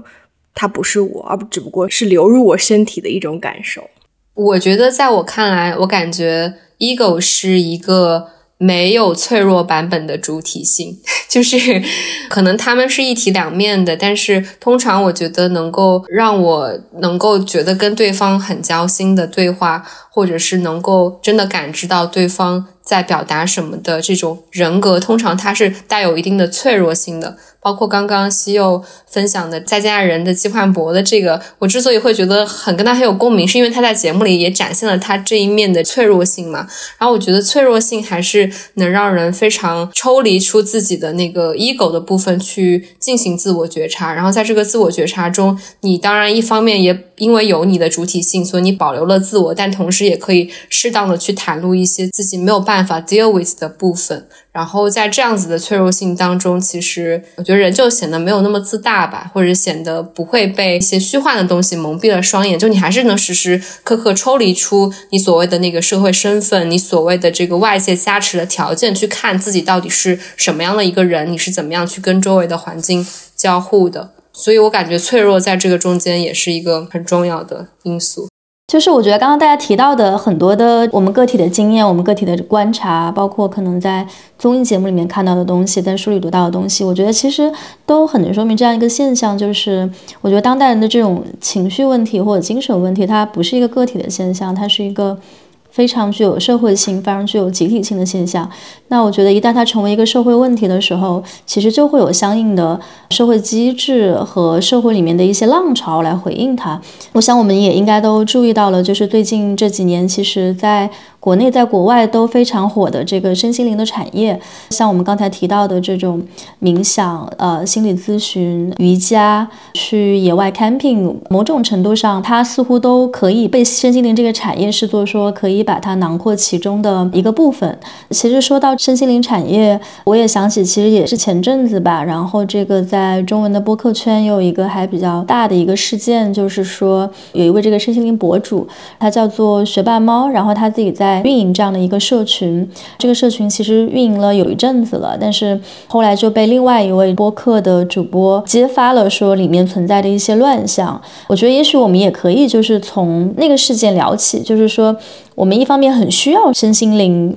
它提供的一些解法，它提供的一些这种工具，但另一个方面，当这种工具它以一种非常机制化的、非常系统化的形式存在的时候，它又会出现很多其他的问题。我其实当时去了解了一下学霸猫，它到底在提供什么内容，然后其实也是就是在西欧那篇文章里面吧，看到学霸猫它当时。恰恰是瞄准了很多人都关心的一些话题，比如说大家想变得有钱，想要有好的这个亲密关系，俗称搞上床和别死，就是说你有健康的身体。然后这三个话题，然后它其实有一个很核心的理念是说，如果你想要变得跟我一样，你只要给我钱就可以跟我拥有一样的生活嘛。然后他所谓的那种生活就是。所谓贵妇型的生活，如果没有理解错的话，我反而觉得就是在我们聊完这期节目之后再来聊学霸猫，我就觉得他做的事情其实跟我们在讲的身心灵完全不是一回事儿。因为如果当我们在说身心灵，其实是更多的去觉察你自己，更多的去看清楚事实是什么样子的时候，我觉得像学霸猫这样子的产业，反而是带你进入了一个巨大的 ego 当中，带你完完全全看不清楚事实是什么样子，以及为什么。我们每个人都要像你一样拥有同样的生活呢？就是每个人不是拥应该拥有他自己的生活吗？而不是说像你一样的生活。但是在这样的一个 slogan 下，大家好像人人都向往一个所谓模板式的生活。我觉得反而恰恰是去遮蔽了自己内心真正想要追寻的东西的一种。所谓的快消式的解法吧，就是大家可能不想要再去努力的去想我想要的生活是什么样子的，所以当你给我提供了一个样本的时候，只是从远远的观看这个生活的样本觉得不错，然后我就想要通过一个快速的方式，比如说花一笔钱，我就能够拥有你的生活，反而是跟我们聊的去了解自己、认识自己非常背道而驰的一件事情。我关注到这个事情，其实是在那个事儿在网上传开之前，因为是曝光他的那个主播是我的一位好朋友，他的名字叫 Jazz，然后是我在荷兰认识了十年的一个好朋友，所以我们在过去这些年，我其实也是见证了说他自己是怎么样从一个其实是人类学的博士，然后走上说身心灵的博主这样的一个历程，所以其实在他当时做那期播客之前。当时已经私下就是有跟我讲过他当时的困扰，我觉得这也是为什么后来我自己会觉得，当然我们今天就是往回去看的时候，从外部去看，说哎这个东西它非常的 ridiculous，就是为什么会有那么多的人信他，为什么那么多的年轻女孩会愿意就是按他说的那种怎么去创造更多的能量，然后怎么样就是让能量流动起来，然后给他打钱，买不起的东西也要去买，然后负债那么多，其实这一系列感觉非常荒谬的事情，从外者去看会觉得哦那是这些。女孩她们自己遇人不淑，或者说没有很清楚的认识这里面的陷阱。但是我在跟 Jess 可能更早期的一些聊天的时候，我其实也能感觉到，在这个社群里的人，他们还是能感觉到说，从这个社群里面得到了一些滋养的，或者说得到了一些支持的。然后我觉得这个可能某种程度上，在我们今天看起来，他们被欺骗、被这种下圈套的地方，正好我觉得是他们当时感受到了自己主体性和感受到了自己的存在的地方。这也可能也正好是这个产业中让人觉得既费解又觉得很具有现代性的一个地方，就是说它到底是怎么样跟我们当代社会，然后大家都有的一些这种共同的焦虑，把它其实以一种非常。产品化的形式呈现了出来，包括像 j e s 他自己后来，其实，在那期他自己后来曝光那期播客节目中，其实也有提到，他当时加入雪豹猫的社群，一方面是作为一个人类学家，想去做一些。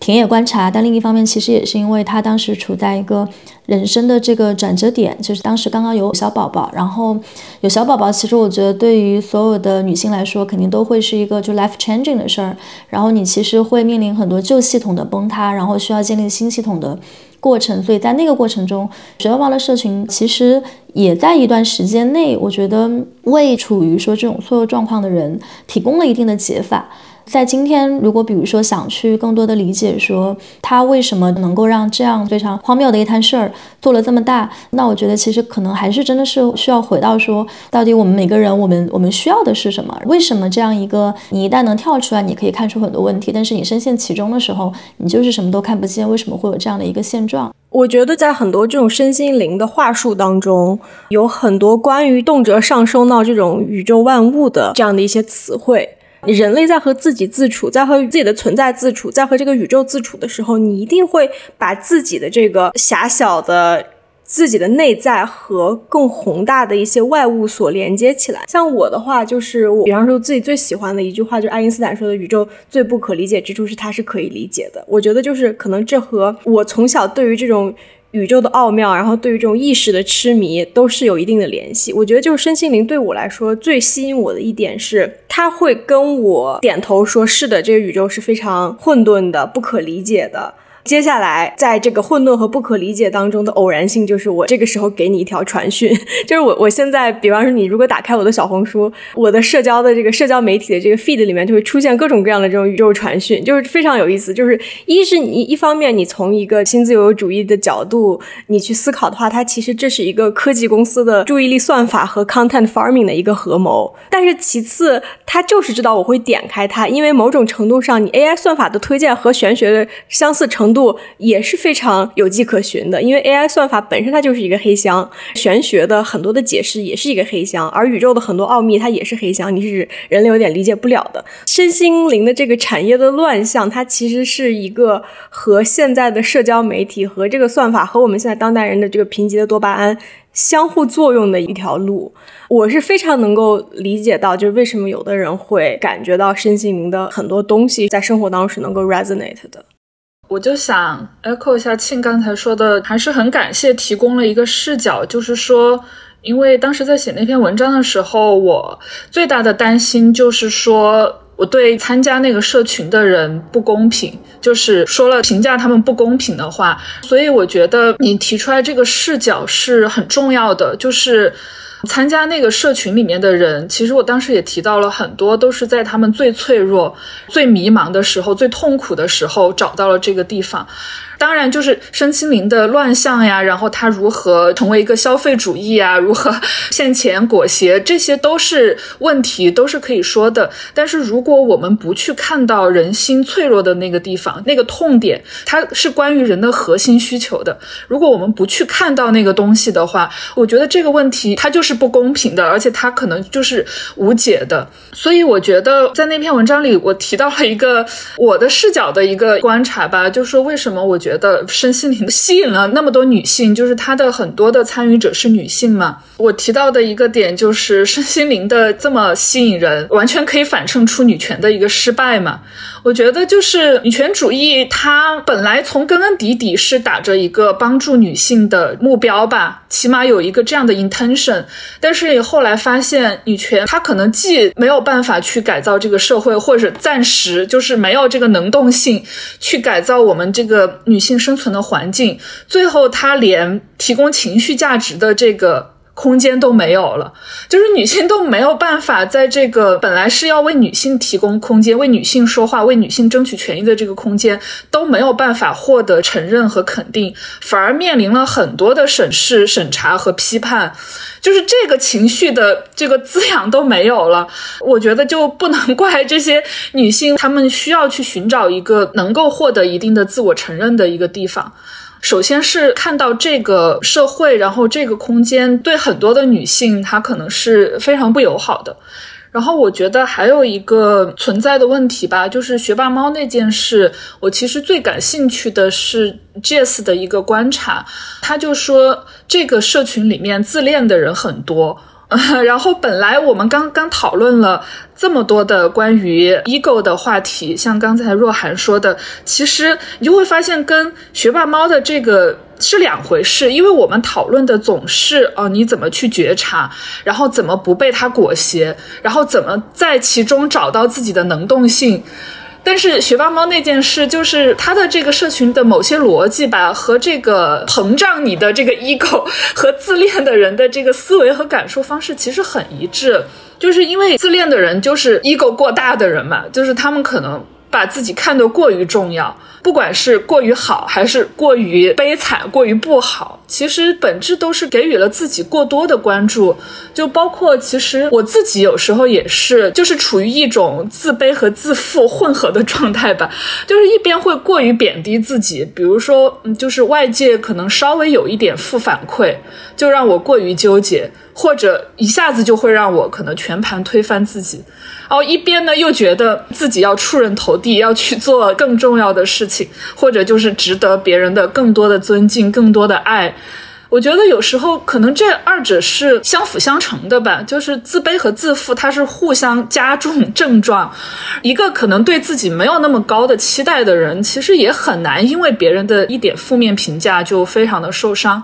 自恋这个东西是一个当代可能年轻人，就包括我自己在内吧，一个很奇妙的一个状态。然后我觉得处在这样的一个状态里的人，其实刚好就应了学霸猫的那条道了，就是他的那套东西，其实可能就是给这种既要又要的当代空心人和贪心人吧，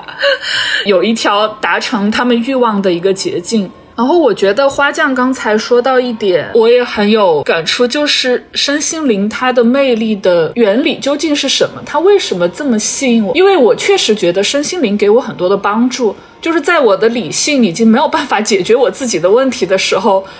这个玄学的东西会让我在理性之上给我注入其他的能量和动力，当然是因为它可能制造出来一个神话，就是而且这个是非理性的，所以在这个后现代的时代，它赋予了很多人更多的缺失的意义感，还有一种整全感吧。就是我们刚才聊了这么多，我一个很大的感觉就是，你看我们很多地方在聊，你是要抽离出来是吧？观察自己，分析自己，其实这都是一个很理性。的一个过程，我们用理性来驾驭自己，但其实就像我一开始提到的，这个有时候理性带来的这个伤害和我们自己对自己的这个暴政，有时候可能不太被 address。然后我觉得身心灵，虽然我还没有理解的非常透彻，但是我感觉的是一种，它带给我的一种整全感吧，是我在这个理性的一个状态里面被浩劫过后非常需要的对自我的这个接纳。所以我觉得归根结底，最后还是要回到，如果不想要被这样的裹挟的话，可能最终还是要回到我们如何去处理和自我的关系上去，就是怎么样学会去和自己的这些创伤啊、欲望、恐惧这些生而为人的这个弱点相处吧，怎么样不被他们裹挟利用？说到底，这是一个人生最大的课题。对，我觉得杨澜提那个点其实也非常有启发，就是我会感觉其实身心灵它就是一个现代版的宗教，在很多意义上，它是一个没有一神的，它不是一个信仰一神论的宗教，但它肯定是一个带有神性的活动。你在这个活动中的人，他的那个逻辑、他的理论，可能比那些古老的宗教要更严密一些，更现代一些。因为当你不信一神了的时候，你其实很多东西都可以囊括进来。但我觉得推崇的那个核心，它是会去制造神性的一个领域。然后我觉得在这当我讲到神性的时候，我是完全没有这个 judgment 的在讲，因为我觉得其实在我们的语境中，从小受的是马克思主义无神论教育的朋友们，可能先天性的会觉得，哎，这个神性是不是在搞封建迷信？但是我觉得其实这个东西可以更客观的去看待它。可能很多人。他并不是说真的是信仰某一个宗教，但是他可能会相信有某一些超自然的一些力量存在。然后我觉得相信这个超自然力量的存在，它某种程度上也是说去让我们作为人类的自己更加的谦逊，更加的谦卑，也是一个人类放下 ego 的过程。所以我觉得是这个身心灵这个领域吧，它所包含的这些活动当中，它能给现代生活的这些焦虑和困境。提供很独特的解法的一个很重要的原因，它被神化了，它某种程度上变成了一个信仰，然后这个信仰同时其实对你自己本身也是有好处的。然后我觉得这个其实也涉及到说我们怎么样去，比如说看待当就宗教在当代社会的一些一些作用。那我觉得宗教在历史上的作用，因为它实在就存在了太多年，你去看任何一个宗教，不管说伊斯兰教、佛教还是基督教。都有过非常非常血腥的历史，就是宗教出于一个很好的这种 intention 去开始的宗教，到最后带来了很多的战争、很多的杀戮。当我们进入到今天的这个社会，比如说二战之后的这个社会的时候，大家对于宗教的这种负面作用是有非常高的一个意识的，包括可能也有越来越多的，比如说像在欧洲越来越多的年轻人，可能他们从他们的父母那辈，就嬉皮那一代就已经开始跟家里的这种宗教背景的家庭去进行切割，然后就是离开了教堂，所以其实会有一股这种反宗教的潮流。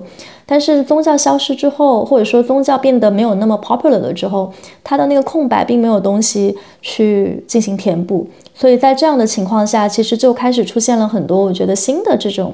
initiative。那我觉得身心灵某种程度上，它其实是相对比较接近的一种。包括像我听一些这个身心灵的朋友，他们也会除了我们刚才说的这种比较浅层意义上的这种身心灵，就是你对自己的身体、对自己的心理更加 aware、更加 conscious。我觉得这个当然是好的。但是他们也有那种可能走得比较远的，比如说会组团去这个拉丁美洲去喝死藤水，就是为了体验说那种。带有宗教仪式感的东西，然后让药物在自己的身上发生作用，然后去看到一些可你在正常状况下看不到的东西，以达到说某种程度上去跟神的一个或者说这种神性的一个近距离的接触。我觉得反而是宗教。前段看到一个也挺有意思的研究，就是宗教在当代，特别是当代美国社会，它的这个作用。当然，一方面它在政坛中还是有很强的一些势力，但它在年轻人中可能正在越来越变成一个类似于。Therapy 的作用就是你的那个宗教的社团，你你每周去一个教堂，然后可能也并不是说你真的感受到了主的召唤，但但你需要一个社群，你需要一个温暖的、温馨的、大家都心怀善意的这样的一个社群去接住你。所以在那个层面上，我觉得宗教它和这个 therapy，然后和这个 spirituality，它它中间有非常多这种 overlapping 的部分。然后另一个很有趣的一个细节吧，是前段时间荷兰不是有一个大选，然后那国际上大家在聊的就是说这个大选之后，现在荷兰有一个非常反移民的极右翼政党成为了议会的第一大党。但是其实除此之外，还有一些很有趣的这种政治的细节，其中有一个细节是今年就是去参选的这些党中有一个党，它就是专门在关注身心灵的。因为荷兰就是你要去参选，你要阻挡去参选，其实它门槛非常的低，所以其实每年大选都可能会有个二三十个党去参与投票，只要你的这个票数超过了一定的这个门槛，你就可以在议会里面去拿的议席，然后去成立一个政党也很简单。所以今年我还真的有朋友就是投给了一个专门就是关注。身心灵就是你的 consciousness，它当然也会延展到一些政策的部分，比如说这个 work-life balance，然后它会推行，比如说一周什么三天或者四天的工作制，但它的那个核心还是说我们就是要更多的关注，比如说我们的这个 spirituality 的东西。然后在荷兰其实是有非常非常传统的这个基督教政党的，但是他们也选择了跟他们我们不是基督教政党，我们也不是说像工党这种专门就是搞什么劳工保护或者就是他们自己就把。各抽了一部分东西出来，然后成立了一个新的东西，然后这个东西它就是关注 spirituality，然后。并且成为了说政坛中现在至少是一个新兴的力量。但是他们最后没有拿到议席，可能我觉得他们那个主张还是有点，就是过于 vague。然后大家可能现在眼前要解决的东西，可能还还是比较这个接地气，就是物价什么的。但是我觉得在不久的将来，也许我们会在就是议会里面看到这样的政党的出现。有趣有意思，我反而是真的觉得，可能就是我们刚刚说的非常非常多的痛苦，然后非常多的精神的黑暗之处，然后就是化解当代人在这个二零二三年、二零二四年的会面临的一切挑战和危机。我反而觉得身心灵它的那个指向是对的，但是就是说，一是怎么跟这个身心灵这个东西怎么定义，可能大家都不同不同定义，就怎么跟这个玩意儿去建立一个更加。健康的关系，就比方说我的定义来说，就是从一个非常 新自由主义的这个定义来说，我可能我花一百美金，然后上三节瑜伽课，我觉得这是一个健康的关系。但是如果让我花两万美金，然后去给一个大师他算一算我明年怎么样，我觉得这可能就是越界了。就是它其实是有一套你自己可以换算出来一套这个计算方式。其次就是我是非常真诚的认为，就是在现在不管是。A I A G I 的爆发的这个年代，我觉得未来可能真的会有一套，就像是美国六七十年代的这个 New Age 这个灵性主义全面爆发的这样的一个大的时代。我觉得我接下来几年我会愿意参与，甚至愿意看到这样的一些讨论去滋生，在全新的这种科技带给我们。新的维度、新的挑战和新的理解这个宇宙的方式的时候，然后能够有一套更加有趣的、自洽的，然后给予我们力量的这样的一套玄学。科学和 呃 和等等等等，然后混杂在一起的一套诠释体系。然后这套诠释体系，我不知道该怎么定义，但是我感觉是确实是在孕育当中。最后不会变成赛博玄学吗？你觉得比较看好就是这个科技和玄学的结合的一个领域吗？交叉学科呀，这个 就就是我觉得这个东西是肯定会会到来的。这个东西就是已经很多有人在构建了。其次，我还观察到的一个现象就是，不管你是在哪个领域，你是呃，你是一个纽约的中产，还是你是泉州的一个普通市民，大家好像都在非常有意识的去构建一个社群，然后去创造一个想象的共同体，创造一个想象的故乡。然后这个故乡，我觉得可能它就是一个身心灵的某种我们想要一起去触达的一。一个终点，一个一个场域，就是我还是认为身心灵整个这个方向是当代人需要的一个救赎和方向。我觉得我同意，就是身心灵提出来的一些很多，特别是关于这个现代社会的问题吧，我觉得是真命题。还有关于人类的问题，我觉得很多都是真命题。我觉得在之前那么多的精神的 disaster 之后，我意识到一个最重要的知识吧。当然，它也是显而易见的，但是意识到它可能需要自己的很多经历很多。这个就是人非常非常的脆弱。我们的很多这个 ego 其实是被现代社会塑造的。它是一个建立在一个有一点虚幻的 bubble 上面，是现代社会整个推举起来的。但是我们可能认为它是自己自我的一个强大，所以后面我们我觉得面临很多的精神危机的时候，是当这个自我太大的时候。他的野心啊，或者是他膨胀的时候，他失去你自己可以负担的这个界限的时候，其实人本身又是很脆弱的。就是我们的脆弱性不会因为我们的自我变得很大就失去，是吧？就是我们的身体很脆弱，我们的这个精神能够承受的伤害也是非常有限的。然后有时候这个虚假的膨胀的 ego，它会压得你喘不过气来，甚至可能，如果一个人可能他是一个拥有权力的人。可能这个 ego 会让他伤害更多的人，就是为了去实现他 ego 所制造出来的这个 ambition 这个幻觉，他可能不惜就牺牲别人的脆弱性啊什么的。反正对于我来说，是一个蛮需要意义感的人吧，就是他是我做事的一个动力。所以我始终是在想，嗯，好像我就是需要找到一个比我的呃自我更大的东西，就是 something bigger than yourself，然后去，然后好像我的这个自我。它才能够找到一个承载，或者是它可以找到自己的边界，然后我可以就是持续的去贡献它，或者持续的去，可能宗教喜欢用一个词臣服吧，它会提供人生一个可能持续的有意义的方向，但是就是如何找到这个能够安全的并让你值得贡献和臣服的东西，我觉得始终是一个课题吧，有些时候也蛮危险的。我们今天在这聊这期节目的大家，应该都是多少要寻找一些意义感的。我有时候觉得跟这种意义感也是需要保持一些健康的关系的，因为你很难去 define 你的意义感到底有多大，然后你影响了。多少人，或你做了一个什么样的事情，就是足够有意义感的。因为我最近也是刚写了一个我身边朋友的故事，就是我同学他是一个罕见病的患者，就是我前段时间在爱尔兰参加一场婚礼，然后他是得了那个弗里德共济失调，然后这是一种罕见病，然后这个罕见病的主要症状呢，就是从一开始是你的肢体没有办法行动，然后慢慢的他的这个僵硬会。不断的蔓延到你的上身，然后你可能就失去了语言能力，就是你的上肢没有办法直立，到最后你可能会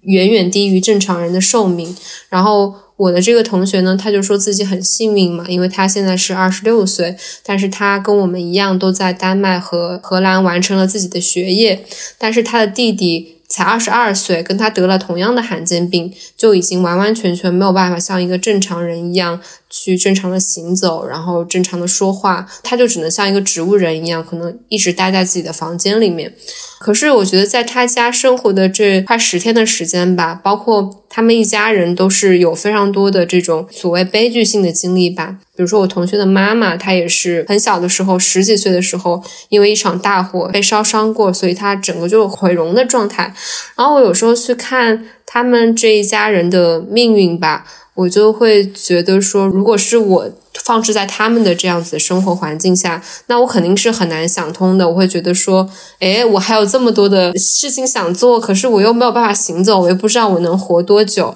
我也不知道，就是我的外貌是这样子。可是我觉得他们一家人给我的影响非常的大，可能给我最大的一个影响就是让我意识到，我作为一个正常的人，我已经拥有了很多很多的东西。活着的每一天，能够额外做的事情都是多了一份意义，因为活着本身就已经是意义了。像那个我朋友的弟弟。他活着，这个活着这件事情本身就让我已经觉得非常的震撼吧。在这样的一个生命的状况之下，他坚持就是每天醒来。我在他家住了十天，然后唯一一次见到他是在我朋友的婚礼上，就是他爸爸把他推出来了，然后跟我们一起吃早饭，但是一句话都讲不出来。但我觉得这个生命体存在本身就已经给了我很大的震撼。所以我我有时候是觉得人其实很难衡量你在什么样的时刻给了对方意义，然后在什么样子的瞬间给了这个世界意义。所以有时候可能我们如果放下这个。想法的话，也会在一些时候放过自己，然后不会给自己那么大压力吧。但同时，你也知道你自己的生命是有意义的，就不要去否定自己活着的那个那个本身的意义。我也是从若涵朋友圈看到这个故事，然后我觉得也特别，就像你说的，嗯，特别有启发吧。加上我最近状态又很差，然后我最近又读到那篇，就是相信可能大家都读到了，就是那篇被两地驱逐的人，就是作者讲他妈妈偷渡去台湾，对，在 KTV 工作的事情。然后我也有这种类似的强烈感觉吧，就是我自己每天纠结的那些事情真的蛮矫情的。看看别人真实的生活是怎么样的，然后他们在怎么样脚踏实地或勇敢的这个生活吧，会让我从一个自怜自艾的这种情绪里面走出来。所以我觉得看到别人的生活也是一个非常重要的让我们走出 ego 的方法。我觉得就是自己在这么长时间自我探索。然后寻求慰藉的一一条这条道路上，我听到最多的就是人要如何向内求，然后向内寻找这种平静，向内寻找自洽。但是我觉得，其实，在某些程度上，向内求和向外求一定要相互补给，就是你一定要通过一个给自己创造一个健康的一个外部环境、外部社群、朋友也好，一切外部的这种接触也好，你才能够。回归到一个相对平稳的自我，然后你再根据这个再继续向内求。就是我觉得向内求有可能会走火入魔，然后向外求你会非常的脆弱，没有安全感。我觉得一定要就是怎么说呢？就是两两者都要有才可以。庆刚才说到一个点，虽然可能不需要太展开，但是我。最近是在思考或者 struggle 的一个点吧，就是这个 ego 和 agency，就是这个 ego 和主体性怎么样去界定，包括怎么样去平衡。我觉得还蛮难的，而且是最近很困扰我的一个问题。因为我最近一直在想，我的 ego 究竟怎么拖累我的创作了？就是，就是我想扫清这个障碍，因为我最近就是心理咨询嘛，我觉得说了一个我蛮想继续询问的问题，他就说，你知道吗？就是成就你的特质也在继续的伤害你。然后那个心理医生说，我们现在想要去的方向就是怎么样让你的这些特质，包括我刚才说的可能感受过于敏感，然后很容易积累一些创伤什么的。他就说，我们现在要做的就是怎么样让你的这些特质不伤害你，只成就你。然后我心想，就是。哦，原来还可以这样，然后我就想怎么样去分辨，就是哪些东西其实也跟刚才庆说的那个很很像，哪些东西是它是阻碍我的，然后哪些东西其实是我需要修复的。这里面就涉及到我怎么样去区分我的 ego 和我的 agency，就是这个自主性这两个方面。因为我觉得自主性是成就我的，就是让我在创作上可以支棱起来的。但是那个 ego 是一直在阻碍我的。然后我怎么去把这两者分开？然后我觉得特别有意思，我就想补充一下。我这里再多加一句哈，我觉得就是平心而论，我目之所及的大多数的女性朋友。大家其实面临的问题，可能大多数都不是这个 ego 过剩，而是 ego 太弱。对对对，就是我们刚我们 ego 刚刚稍微长出来一点点的时候，我们就开始反思啊，ego 是不是太大了？真的，天哪天哪天哪，说的太对了。我其实很想问西柚，你哪有什么 ego 啊？就跟你录了两期节目，就完全没有感受到你的 ego。我觉得对自己的负面评价。我觉得可能也是 ego 的一部分，对对对，嗯，对自己理想中期待的那个自己，完美的自己是什么样子？对，但我虽然刚才这么说，但是我觉得我很能理解西柚他说的那种，特别是在创作过程中，最终还是需要去跟你自己在对话，是你在写，你怎么样把这些东西。通过一个你的视角，你的笔写出来，一定它一定会带有就是你的影子，你的 ego 的影子。但我觉得这样这样讲起来，可能显得就是很像在给脱稿找借口。但是我觉得每次，比如说我觉得我写不出来的时候，但是我觉得哎呀，这个怎么感觉怎么写都写不到自己想要的那个样子。然后我有一次，我一个编辑就跟我说，他说：“哎呀，你写这个你也不会名留青史的，你就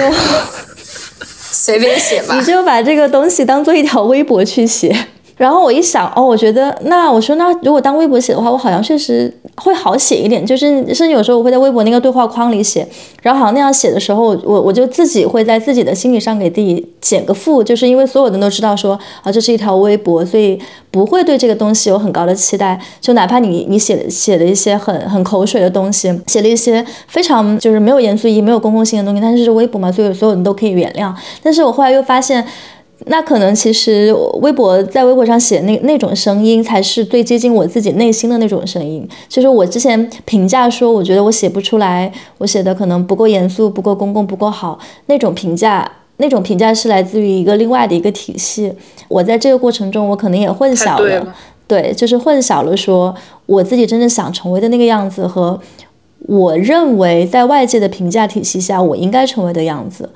我觉得这个过程中，其实它真的会需要一个非常强大的一个主体性吧，就是到最后你才能够去伪存真，然后最后看到说自己真正是想去到的地方。啊，你说到这个，我简单的说一句，对。因为我最近跟吕平聊了一下，然后他就说，为了躲避所有人对他的审视，他自己悄悄咪咪的开了一个小号，然后发那些平时他觉得自己自我审视下也不会发的东西，就是没有意义的东西，日常的，就是乱七八糟的。今天吃了个什么什么，然后他就说那个对于他来说很重要，我就一下子就想到这个。是的，是的，就是是的，我们都有一个想象的这个 public 的自我，就是想象的这个。真的，而且那个对自己的审视太强烈了，没有办法做自己。这期我们让那个听众评价一下谁是自我反省国家一级运动员，然后这场 请在评论区扣一下名字是吗？这期节目哪个哪个女性自我反省最深刻？Oh my god！真的是，我觉得我们要做的身心灵就练习，真的就是少少反省自己。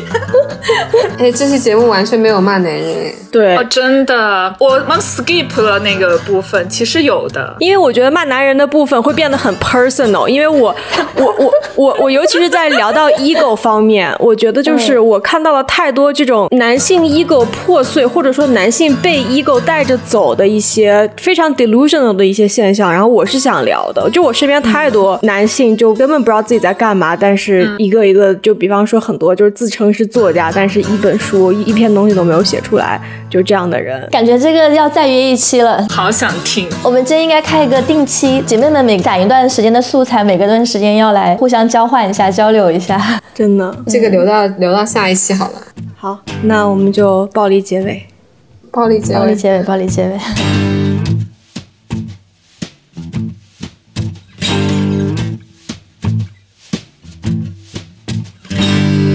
Reading my paper in Ray's Cafe. The old guy next to me is loud as day. Rumble and rumble while eating his pie. He dropped his wallet, now it's mine. Sorry, old man, but that's just the way that it is. Don't bother now. Won't have it all to worry about it.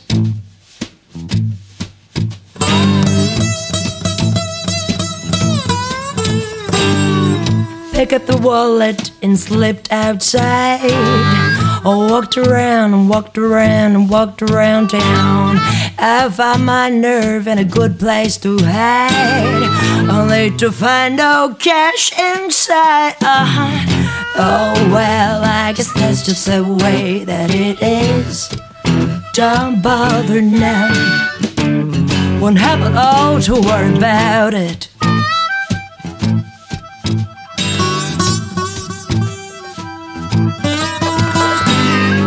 I got thirsty, so I went to a bar. Met a little darling with the face of a star. In the morning, woke up to find she stole my car along with my heart. Yeah. Oh well, I guess that's just the way that it is. Don't bother none. Won't have a lot to worry about it.